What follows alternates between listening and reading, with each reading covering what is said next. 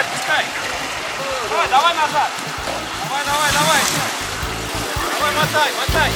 Мотай, мотай. Экстремальный автомобильный спорт. Автоклуб на Моторадио. Давай, давай, давай. Здравствуйте, друзья! На волнах моторадио передачи для любителей полноприводной жизни вне дорог УФРО для всех. А в студии ее автор и ведущий Роман Герасимов. А начнем-ка мы новую большую историческую серию передач. Давно у нас с вами не случалось проникновение в историю какой-то конкретной модели. Это раз. Мы уже с вами говорили про Land Rover, про Нивы, про Mitsubishi, Pajero, даже про Луазы. Но мы так и не обсуждали, пожалуй, самую популярную самую распространенную Toyota Land Cruiser. Это два. И если это для вас не поводы, то я уже и не знаю. Поехали! История модели, как это часто бывает с внедорожниками, уходит в суровое военное прошлое. Это сейчас э, полноприводный автомобиль приобретают даже те, кто вовсе вообще никогда с асфальта и не съезжает. Ну а когда-то это были сугубо утилитарные машины, такие рабочие лошадки, которые вынуждены были быть неприхотливыми, ресурсными и недорогими.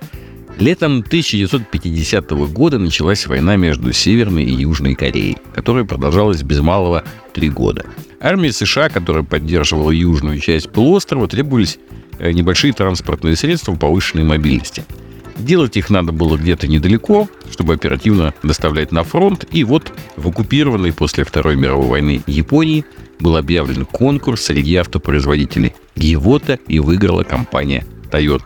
Задача была разработать и выпускать небольшими сериями армейские полноприводные машины, взяв за образец, ну, конечно же, американский Виллис – и вот год спустя появилась модель Jeep BG, про образ будущей легендарной модели. Прототипом шасси послужило шасси с грузового автомобиля Toyota SB а с грузоподъемностью в одну тонну. И это как бы сразу заложило впечатляющий запас прочности.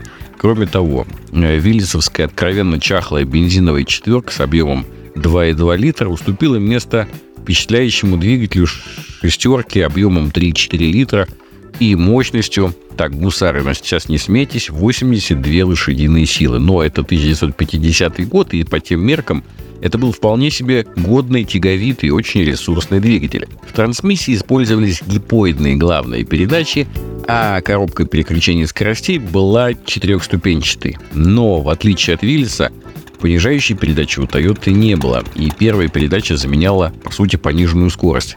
И вот такая получилась интересная конструкция. То есть, по сути, трехступенчатый повышенный ряд и одноступенчатый пониженный. А вот подвеску взяли от легковой модели Toyopet. Она давала вполне приличную по тем временам управляемость и комфорт, хотя машина вполне спартанская. Японцы уже тогда умели в маркетинг, и вот один из первых прототипов GBG для привлечения внимания отправился отправился, ну, куда бы мог он в Японию отправиться, конечно, он отправился покорять легендарную Фудзияму. В 1951 году водитель-испытатель Ичиру Таира совершил легендарное восхождение пункту номер 6 на знаменитой Фудзи. И надо вам сказать, что это был отличный ход. До биджей туда не забирался ни один автомобиль.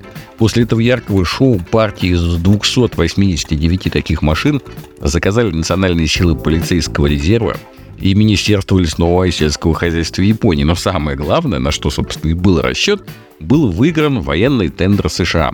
Американцев действительно восхитила проходимость и неприхотливость внедорожника Toyota. Кроме того, Toyota справедливо оценила высокий потенциал своего творения и в 1953 году вывела его на рынок гражданской техники. Но так как название Jeep было торговой маркой Willys Overland Motors, пришлось придумывать свое название. Но как придумывать? Ну, скорее повзаимствовать. Дело в том, что неразрывно ассоциирующееся с японской маркой имя у нас сейчас уже неразрывно, а тогда это имя носил американский студийбекер Лэнд Краузер. И дело было не в нем одном. Как рассказывал в своих мемуарах технический директор компании Хэдзи Умахара, в Англии у нас был еще один конкурент – Land Rover. И мне нужно было придумать название не менее звучное, ну и по всему как-то сходилось, что лучше, чем вот такой наземный крейсер, ничего и не сочинить. Таким образом, в 1953 году BG получил имя, которому суждено было навсегда яркой звездой остаться на автомобильном небосклоне – Land Cruiser. Дело сразу пошло в гору. Японцы не упускали ни одного шанса по завоеванию автомобильного рынка. Знаменитый ли Кайдзен помогал им, или просто они попали в потребительский нерв, ну, а скорее всего и то, и другое. В общем, на волне успеха Toyota спустя всего два года в том году выпускает в свет вторую серию Land Cruiser J20. Причем новая модель стартовала не только в Японии, но и в Штатах и на других внешних рынках. Автомобиль уже здорово отличался от смахивающего на самоделку предшественника – Инженеры Toyota сделали ставку на вариативность комплектации, то есть Land Cruiser G20 можно было приобрести с мягким складным верхом, в короткой двухдверной и в удлиненной четырехдверной версиях, кузове пикап и даже был вариант для пожарной службы. Да к черту, был даже вариант с кондиционером. Друзья мои, закусите губу и плачьте беззвучно, как мужчины. 1955 год. Внедорожник с кондиционером. И попробуйте только вспомнить, что передвигалось тогда, да в общем и 40 лет спустя, по нашим дорогам.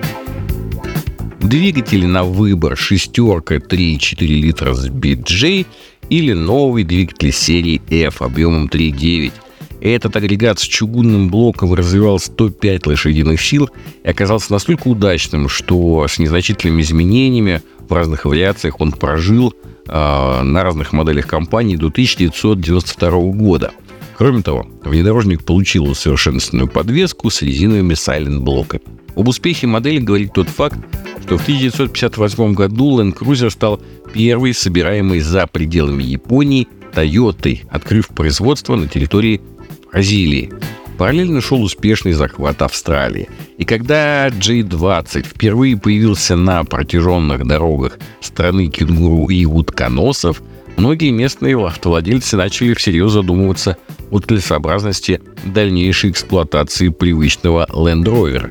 Ведь Land Rover серии 2 оснащался, ну, откровенно дохлым мотором 2 25 а, литра и с трудом тошнил, не дотягивая до 90 км в час по знойным пустошам, тогда как более комфортабельная Toyota со своими огромными движками – современной подвеской легко развивал крейсерскую скорость более 100 км в час, и после поездки позвоночник не увалился из штанины. Ну, вообще, эта история долгая, мы обязательно продолжим ее следующих передачах. А на сегодня у меня все. Вы слушали передачу «Оффроуд для всех» на волнах Мото Радио Онлайн. И с вами был ее автор и ведущий Роман Герасимов. До новых встреч в эфире. Э, вы это, подпускайте, отпускайте ее по чуть-чуть. Уже такой по чуть-чуть. смотри, весь мокрый. По чуть-чуть, по чуть-чуть. Практики без здоровья. Автоклуб на Моторадио.